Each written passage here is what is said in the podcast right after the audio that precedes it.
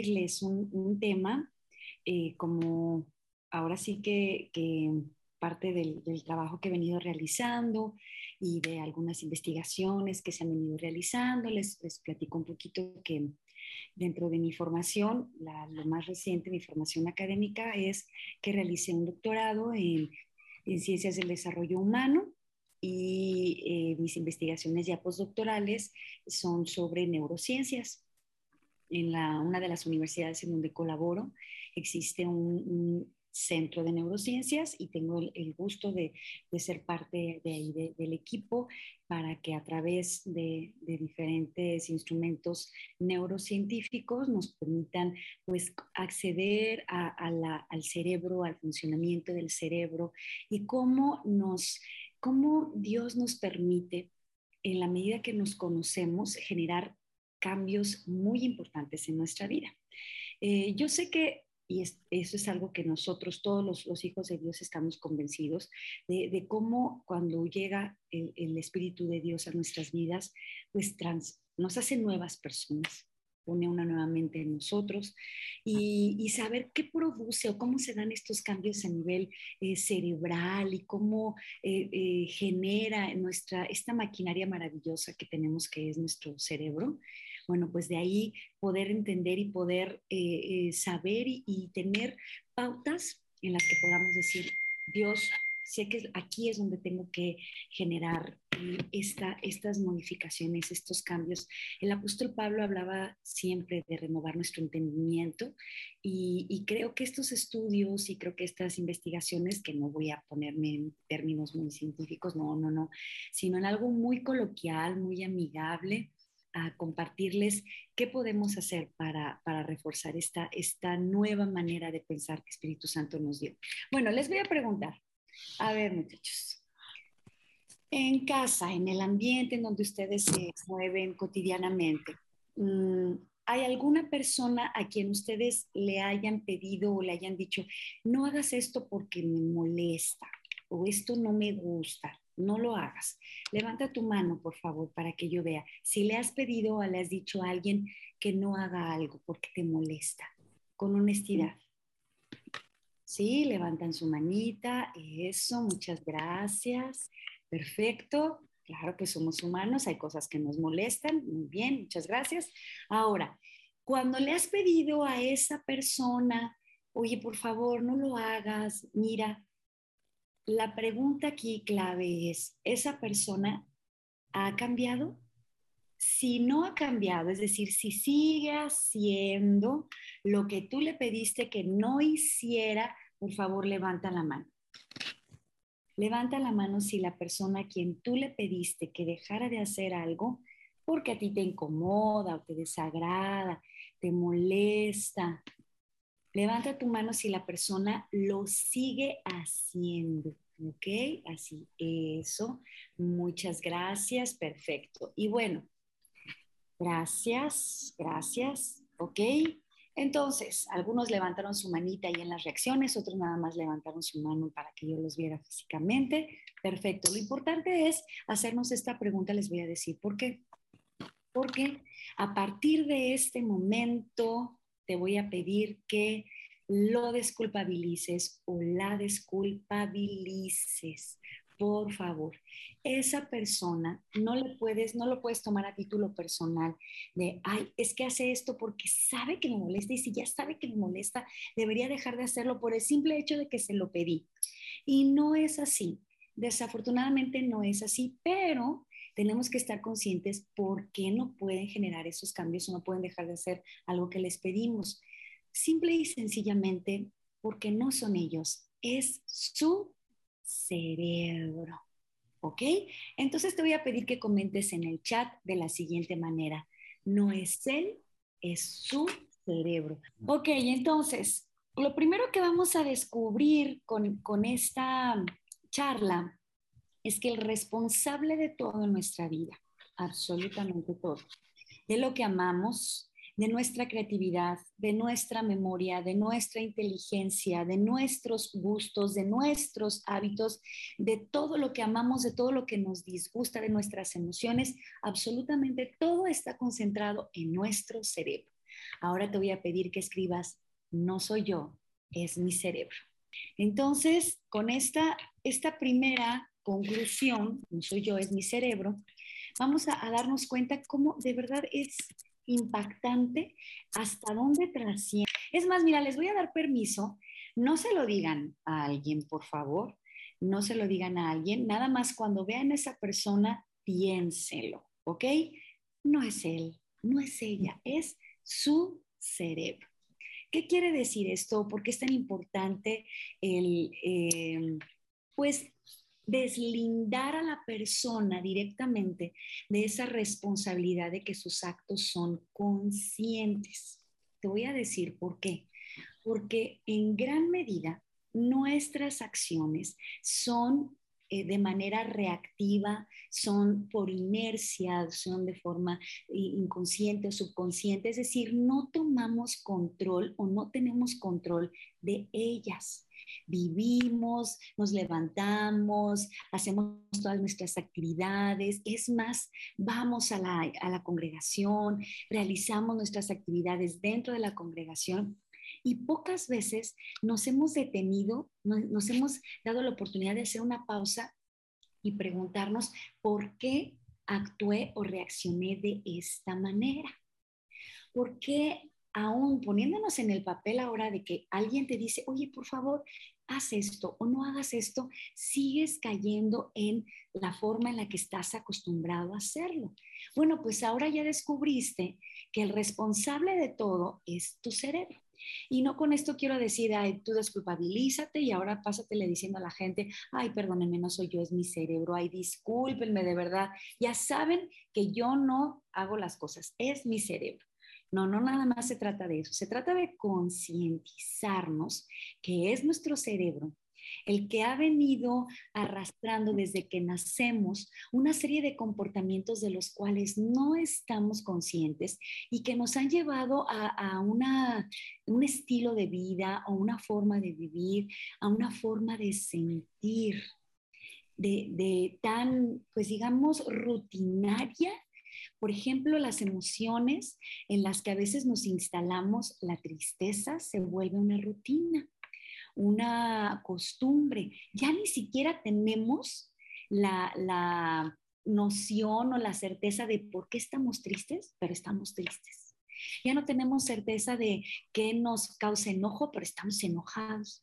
Entonces, nuestro cerebro fácilmente crea eh, patrones y redes neuronales que van marcando nuestra, nuestro comportamiento, nuestra conducta cotidiana, pero nunca nos hemos puesto a cuestionarla. Simplemente actuamos porque sí, o alguien nos cae mal, o una situación nos incomoda y simplemente decimos, ay, me incomoda. Y a veces usamos, claro, hablamos con Dios y demás, pero hay que, es, es, valioso y hay que conocernos y Espíritu Santo, yo estoy convencida de que nos ayuda a conocernos a nosotros mismos para poder generar esa, esa transformación a la que el Espíritu Santo a través del apóstol Pablo se refiere y dice, cambien su manera de pensar y tiene que ver precisamente con la forma en la que funciona nuestro cerebro. Entonces, no eres tú, es tu cerebro. Nuestro cerebro tiene... Eh, obviamente es donde nacen todos nuestros pensamientos, todos. El número de pensamientos que tenemos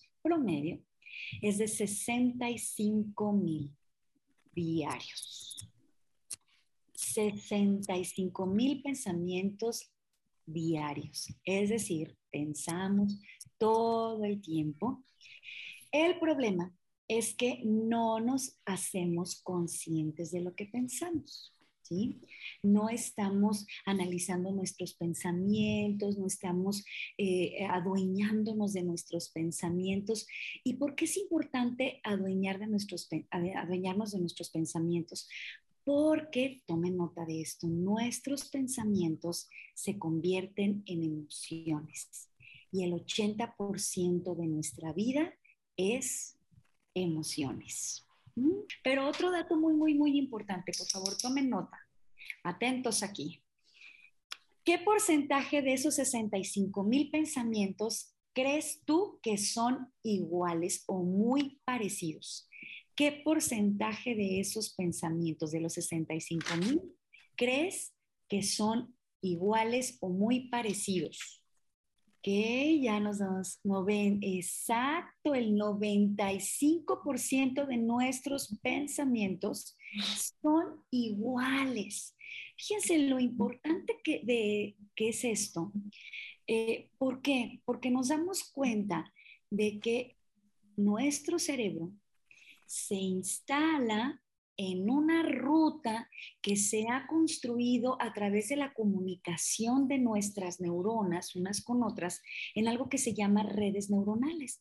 Entonces, cuando tú te despiertas, lo que empiezas a hacer, muchas de esas cosas, es porque tu cerebro ya tiene una conexión entre, esos entre las neuronas y entonces las neuronas te van marcando un caminito y por ese camino nos vamos. Es esas conexiones que se llaman sinapsis. Entonces esas sinapsis van tejiendo esas redes y en esas redes es en donde tú y yo nos movemos todos los días. Y he ahí la importancia de que sean el 95% iguales. ¿Por qué? Porque ya no actuamos de manera eh, consciente. Es decir, vivimos como nuestro cerebro nos ha enseñado a lo largo de nuestra vida y ya no nos ponemos a, hacer pausas, a analizar y a decir, ¿por qué me siento hoy así? ¿Por qué estoy, siempre pienso de esta manera? ¿Por qué siempre tengo este tipo de, discurso interno, de diálogos internos? ¿Por qué siempre percibo un rechazo o, o manifiesto un rechazo hacia ciertas personas o hacia ciertas circunstancias? Entonces, hacia hacia, digamos, hacia nuestra misma eh, relación o a veces hasta la iglesia. En fin, todo nos causa algo, pero muchas de esas cosas se han, han sido resultado de ese 95% en el que si tú te, te, colocas, por ejemplo, en una, vamos a suponer, vamos a pensar en alguien negativo. No sé, piensa, trata de hacer memoria de alguien negativo ¿Conoces a alguien negativo? A ver, levanta la mano, porque digo, a lo mejor soy la única que conoce gente negativa. Y yo aquí hablando de los negativos, ¿verdad? Bueno, todos conocemos un negativo o somos negativos nosotros. Y entonces decimos, ¿por qué esa persona es así? Le cuesta. Bueno, todo es bello y esa persona encuentra lo malo todo está hermoso y esa persona encuentra lo desagradable. Bueno, ya podemos descubrir que no es ella, no es él, es su cerebro y que efectivamente le va a generar mucho esfuerzo, le va a implicar mucho esfuerzo porque, porque lo más probable es que el 95, todos sus pensamientos estén siempre encaminados hacia lo negativo, lo negativo y lo negativo. Entonces, Exacto, conocemos, levantaron la mano porque conocemos a alguien negativo o a alguien pesimista o al contrario.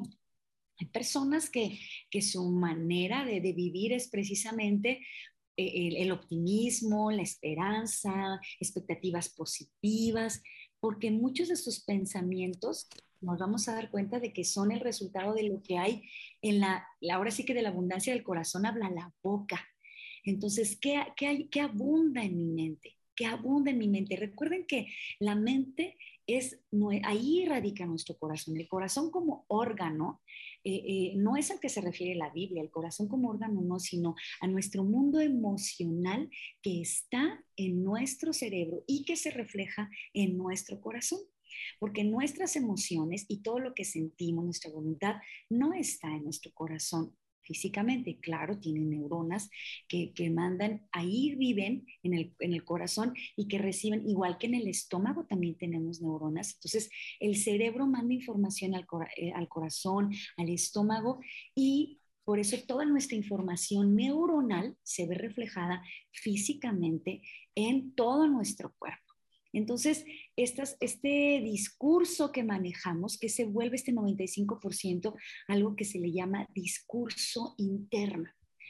Por ejemplo, vamos a pensar en una mamá eh, muy preocupona y le marca a su hijo, la mamá, y el hijo no contesta. Entonces, en el teléfono celular. Y entonces la mamá inmediatamente empieza a generar un tipo de pensamiento y, un tipo de emociones. Díganme, por favor, qué pensamientos y qué emociones experimenta una mamá preocupona a quien su hijo no le contesta. Miedo, ansiedad, ¿ok? ¿Qué más? angustia, exacto, angustia, estrés, preocupación, exactamente. ¿Por qué? ¿Por qué este terror, por supuesto? ¿Por qué este tipo de emociones? ¿Qué, pensó la mamá preocupona? Exactamente, se imagina el peor escenario.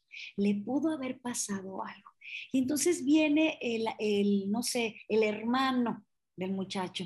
Dice, mamá, no te preocupes, yo creo que anda con la novia, o está e-, en el cine, o está en una reunión y no te puede contestar, pero su discurso interno, es decir, todos estos pensamientos que nos bombardean y que se convierten en, en nuestra ahora sí que en, la, en nuestra, lo que nos dicta el comportamiento, nuestros patrones dominantes de pensamiento, pues obviamente va, va, a ser muy difícil pensar de una manera distinta. De ahí que el apóstol Pablo dijera algo tan importante como renueven su entendimiento. Otras traducciones dicen, cambien su manera de pensar y de hacer. El libro de Proverbios dice, tal como el hombre piensa, así es él. Entonces, es ahí tan importante que analicemos cómo nuestro cerebro ha generado estos patrones dominantes de pensamiento que nos llevan a tener un discurso interno tan eh, vamos a decirlo así, tan difícil de modificar.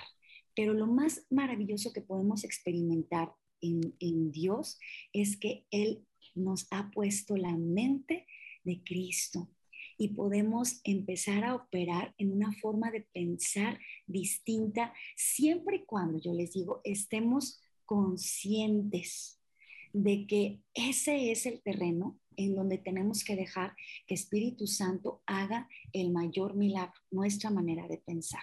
Entonces, en esta imagen que nos vamos a imaginar que es nuestro cerebro, nos vamos, por favor, también a imaginar que aquí viven nuestras neuronas, que son las células cerebrales más importantes, y entonces nuestras neuronitas se suben a un cochecito para esquiar, en el cual eh, van viajando por todo el cerebro, haciendo conexiones con otras neuronas. De manera que pareciera, ¿verdad?, que tomaron su cochecito para esquiar, se van, hacen una, ruta, regresan y al día siguiente, esto es, insisto, hipotético, ilustrativo, con fines nada más de eh, gráficos, y entonces se levantan las neuronitas, se suben a su cochecito para esquiar y entonces dicen, vamos a salir a, nuevamente a, generar conexiones. Y oh sorpresa, ¿por qué? Porque se dan cuenta de que algo se quedó sobre la nieve. ¿Qué es lo que se quedó sobre la nieve? Una ruta, exactamente, información, un rastro, exacto, un camino, exactamente. Eso es lo que hicieron, generar lo que se ve, una huella, un camino, un rastro de una ruta que siguieron. Ahora, ¿qué crees que hace nuestro cerebro, nuestras neuronas? ¿Qué es lo que hacen? Al momento de lanzarse nuevamente por la ruta, por la, pendiente ahí y nuevamente salir a hacer conexiones, eligen el mismo camino. Eligen el mismo camino. Y si esto lo, lo realizan día tras día, tras día, tras día, obviamente van a crear una, eh, una red neuronal muy difícil, ay, no me aquí, muy, muy difícil de modificar, muy difícil de cambiar. ¿Por qué? Porque se convierten en algo que se llaman patrones dominantes de pensamiento. Entonces ya ni siquiera me da la opción a mí en mi voluntad de elegir qué pensar, de elegir qué sentir. Me vuelvo una, eh, pues digamos, un títere en las manos de estas redes neuronales, que es el camino que conozco. No, me, no, no está garantizado que sea el mejor, es el que mis neuronas conocen y por ahí se van. Y entonces, a lo largo de, toda nuestra vida, se van formando estas conexiones tan eh, eh, fuertes que se convierten ya en las únicas. Por eso siempre nos vamos por el mismo camino, por eso el 95% de nuestros pensamientos es igual.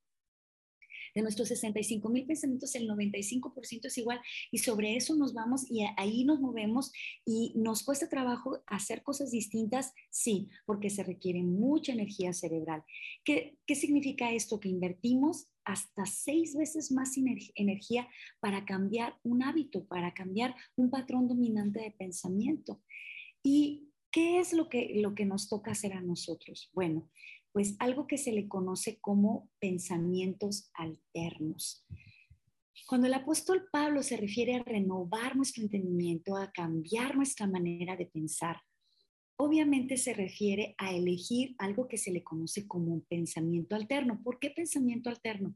Pues por el simple hecho de que yo tenía un camino trazado para pensar, para generar una conducta, para eh, convertirlo en una emoción, pero ahora ya lo que, lo que voy a buscar es un camino alterno, como cuando te ponen ahí una desviación y dice, use rutas o vías alternas porque estas están bloqueadas. Eso es exactamente nuestra tarea, elegir pensamientos distintos.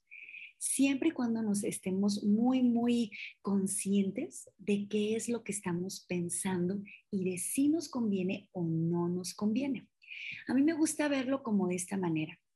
Si yo les dijera, ay, eh, muchachos, alguien les regaló una manzana y ustedes dicen, ay, sí, qué rica manzana, pero la persona que se la regaló le dice, fíjate que está podridita, pero cómetela. ¿Te la comes? Claro que no te la comes. O, por ejemplo, ay, mira, traje, te traje una bebida, pues creo que tiene un poquito de, de, veneno, ¿no? Creo que se venía en un frasco con veneno. ¿Lo tomas? No te lo tomas. O, o si alguien te cocina algo y te dice, ay, fíjate que te hice unos huevitos, pero estaban ya podridos, olían espantoso, no te los comes. Claro que no te los comes porque rechazas algo que sabes que va a envenenarte, rechazas algo tóxico, algo que, que no te va a hacer bien. Nuestros pensamientos tendríamos que analizarlos de esa misma manera. Eh, hay una frase y que por eso la Biblia es tan sabia, porque dice el apóstol Pablo, Él guardará nuestros corazones y nuestros pensamientos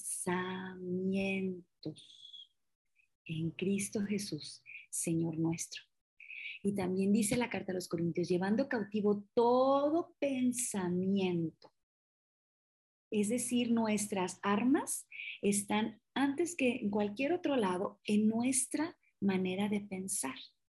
Se renueven. Y hay un versículo que también está en, el, en Isaías en, el libro del profeta Isaías que dice, tú guardarás en completa paz aquel cuyo pensamiento en ti persevera.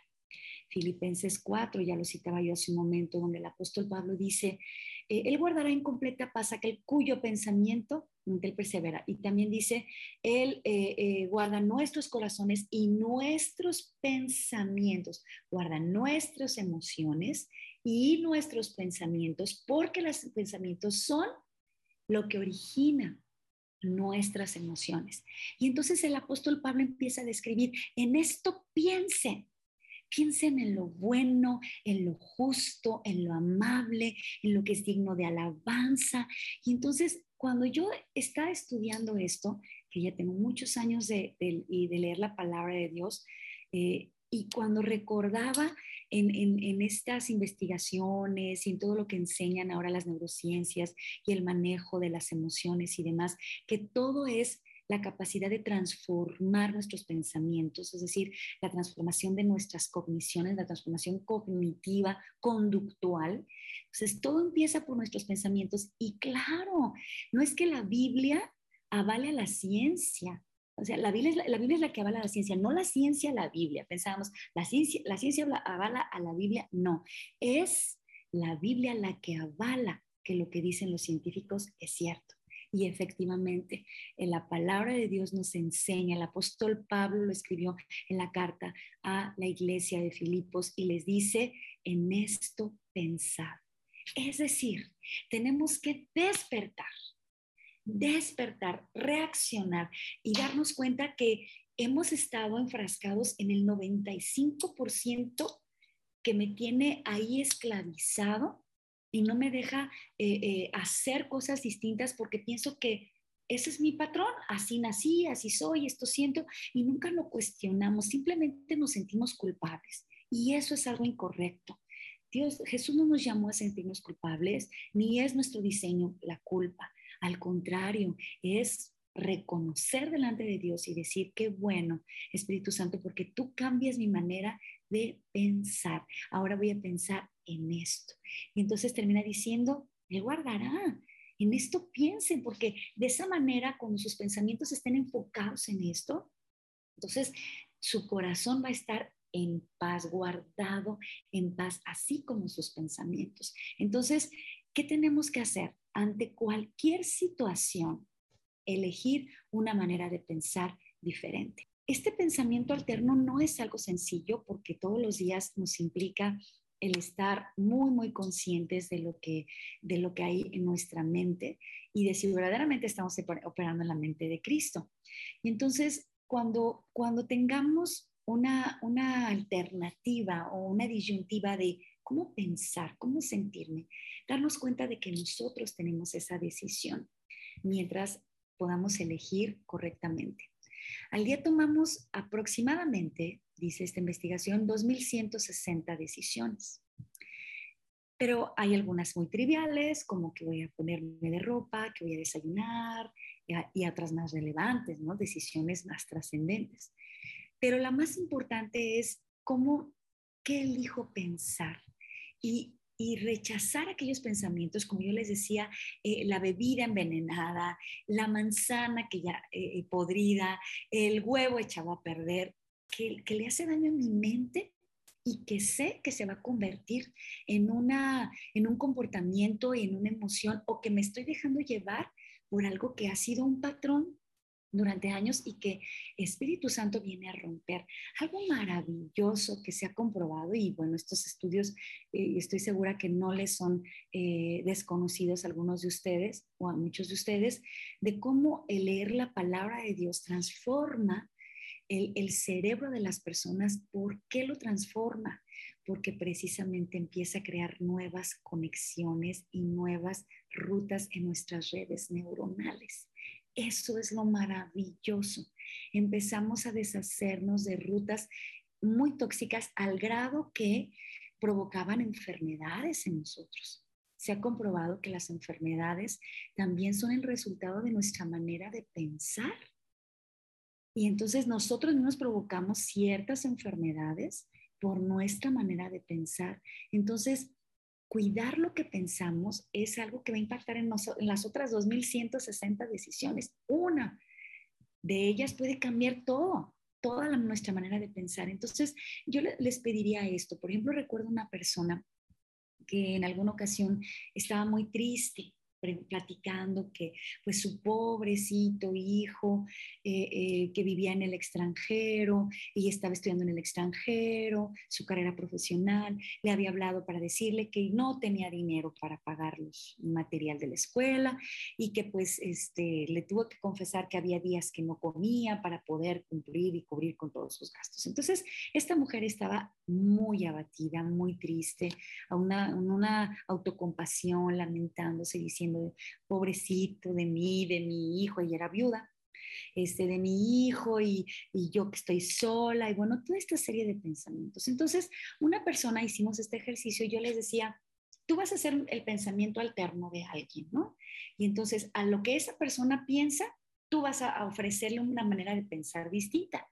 Y entonces, que se le llama pensamiento alterno. Y entonces esta mujer muy inteligente le dijo, a ver, yo le quiero comentar algo. Sí entiendo que esta situación tan complicada, tan difícil de su hijo, de que está pues ahorita pues con una eh, con limitaciones económicas y demás. Pero a mí me gustaría pensar de esta manera, y ahí va el pensamiento alterno. Le dice, fíjese, aquí, porque una señora pues, ya de, cierta edad y como con mucho respeto le decían, fíjese, mire, en, este, en, en nuestro país ¿Qué porcentaje de, jóvenes cree usted que puedan estudiar una carrera profesional? Entonces esta mujer contesta, no, pues no sé, a lo mejor unos 30 de cada 100, ¿no? Ah, perfecto, cuando mucho, ¿no? Así muy alto, 30%. Perfecto, 30%. Ahora, son, este 30% es un grupo muy afortunado porque pudieron estudiar o pueden estudiar una carrera profesional. Ahora, ¿qué porcentaje de esos 30 cree usted que estudien en el extranjero su carrera profesional? ¿Qué puedan hacer? O de esos 100. Entonces la señora se queda así como que, pues yo creo que ni uno entre 100, yo creo que uno entre mil, o sea, de los 30, no, pues ninguno, uno entre mil tal vez, o 10 mil pueden estudiar una carrera profesional en el extranjero. Ah, perfecto. Entonces, ¿cree usted que son un grupo de personas privilegiados los que... Sí, no, pues sí, qué barbaridad. Entonces, de esta manera, ella la va llevando a concluir correctamente por eso me encanta esta frase que, usamos mucho y que, se ha escuchado mucho al pastor Diego y a la pastora Isabel. De, todo en nuestra vida depende de cómo concluyes, ¿verdad? ¿Con qué conclusiones tenemos acerca de nosotros, de la vida, de las circunstancias? Entonces esta mujer la, la fue llevando a la conclusión de que, a ver, Señor, yo creo que su hijo no es un pobrecito muchacho desvalido que no tiene hoy para comer e irse de parra con sus amigos.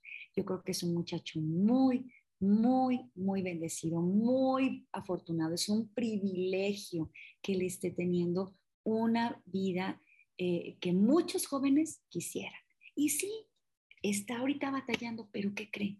Eso le va a hacer valorar este esfuerzo que está haciendo y además agradecer que aunque su papá ya no está, dejó todo una, una, un legado para que él pudiera tener el soporte financiero y usted, no solamente de vivir bien usted, sino también su hijo estar estudiando en el extranjero con todos los gastos pagados y qué bueno que tenga que hacer un sacrificio para que entonces valore y atesore este, este esfuerzo de toda su familia y esta bendición tan grande que tiene.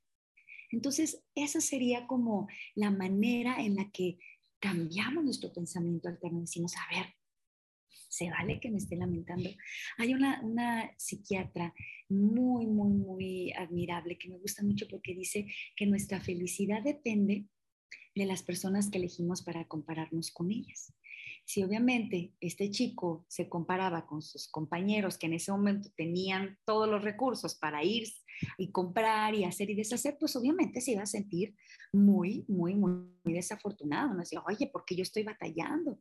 Pero si pensaba alternativamente, como, le, como comentó esta mujer, le dice, pero también es un muchacho privilegiado que eliges.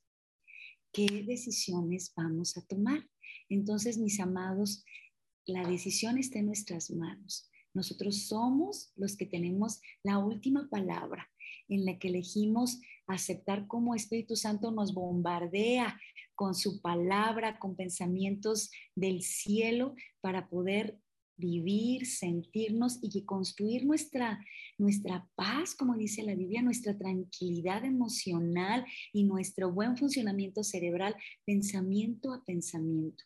Darme cuenta que mi cerebro tal vez me ha estado engañando y esclavizando durante muchos años, pero hoy estamos a tiempo de despertar y decir, elijo pensar de una manera diferente. Y estoy segura que en la manera que, modifiquemos. Recuerden que nuestros pensamientos, toda nuestra alegría y todo nuestro sufrimiento se originan por pensamientos. De ahí como la palabra de Dios es tan poderosa que nos enseña y nos lleva a renovar nuestra manera de pensar y no conformarnos a la forma en la que piensan todos, dice en la carta a los Romanos 12 unidos, no como piensan todos, sino una manera de pensar radicalmente diferente. Por eso de ahí cambia todo. Eh, eh, por ejemplo, la relación de pareja. ¿No? Siempre decimos, es que si tú ves a tu pareja como Dios la ve, pues obviamente tu manera de pensar ahí va a generar emociones completamente distintas. Por ejemplo, si cambiamos el, obviamente el, rechazo por admiración, por elegir pensar en las cosas que, que le admiras y no en las cosas que te desagradan de una persona, eso te puede ayudar muchísimo en todas las áreas. El, decir, bueno, a lo mejor hay 10 cosas que no me gustan, pero hay una que me gusta, entonces me enfoco en lo que me gusta. Del lugar en donde produzco, donde eh, me desenvuelvo, me desempeño profesionalmente, hay muchas cosas que no me gustan, pero esto me apasiona. En esto pensar, decía el apóstol Pablo. En esto pensar no es una tarea sencilla, pero tenemos un gran aliado y sí se puede. No es, no es imposible, no es fácil, pero tampoco es imposible. Entonces podemos seguir entrenando. Sí, es un entrenamiento, sin duda, hasta que nuestras conexiones neuronales se coloquen completamente en otra manera y sí se puede. Me ha tocado ver de verdad personas que venían arrastrando depresiones tan fuertes al grado de decir, de verdad, le decían al especialista, ¿sabes qué? Regrésame mi depresión porque extraño vivir triste, ¿no? O sea, a ese grado nuestro cerebro se vuelve nuestro peor enemigo. La mente es aterradoramente poderosa. Entonces, de verdad de decir, regrésame mi depresión porque ahora en qué me enfoco? Ahora, ¿qué hago? Si no es estar triste, no sé qué hacer con mi tiempo, con mi vida, con mis pensamientos. Entonces, cuando esas personas toman decisiones y empiezan a permitirse eh, reforzar pensamientos y abrazar pensamientos distintos y abrazarlos, claro que sí, empiezan a, a, ver eh, transformación en nuestra conducta y por supuesto en nuestras emociones. No con esto quiero decir que se repriman, ¿no? De ninguna manera se repriman, sino que eh, se analicen, digan, ah, esto me provoca miedo, pero ¿qué puedo pensar cuando tengo miedo? Ah, pues puedo recordar los momentos en los que he superado cosas y retos muy difíciles. Entonces ahí abrazar un momento de, de excelencia, en ese momento me permite sentir que el miedo es inferior a mi capacidad entonces, yo estoy por encima de mi miedo, yo tengo el miedo, no el miedo me tiene a mí. Y entonces, en cada área, en cada área, como tú dices, en 35 minutos no me daría tiempo, yo creo que me llevaría un año y medio o toda la vida, ¿no? De estar hablando de esto, de estar hablando de esto, pero con esta pequeña, eh, pequeñas pautas, yo creo que sí se pueden empezar a generar cambios. La Biblia habla, el que se conquista, el que conquista una ciudad es fuerte, ¿no? Pero el que conquista, el que se conquista a sí mismo es invencible.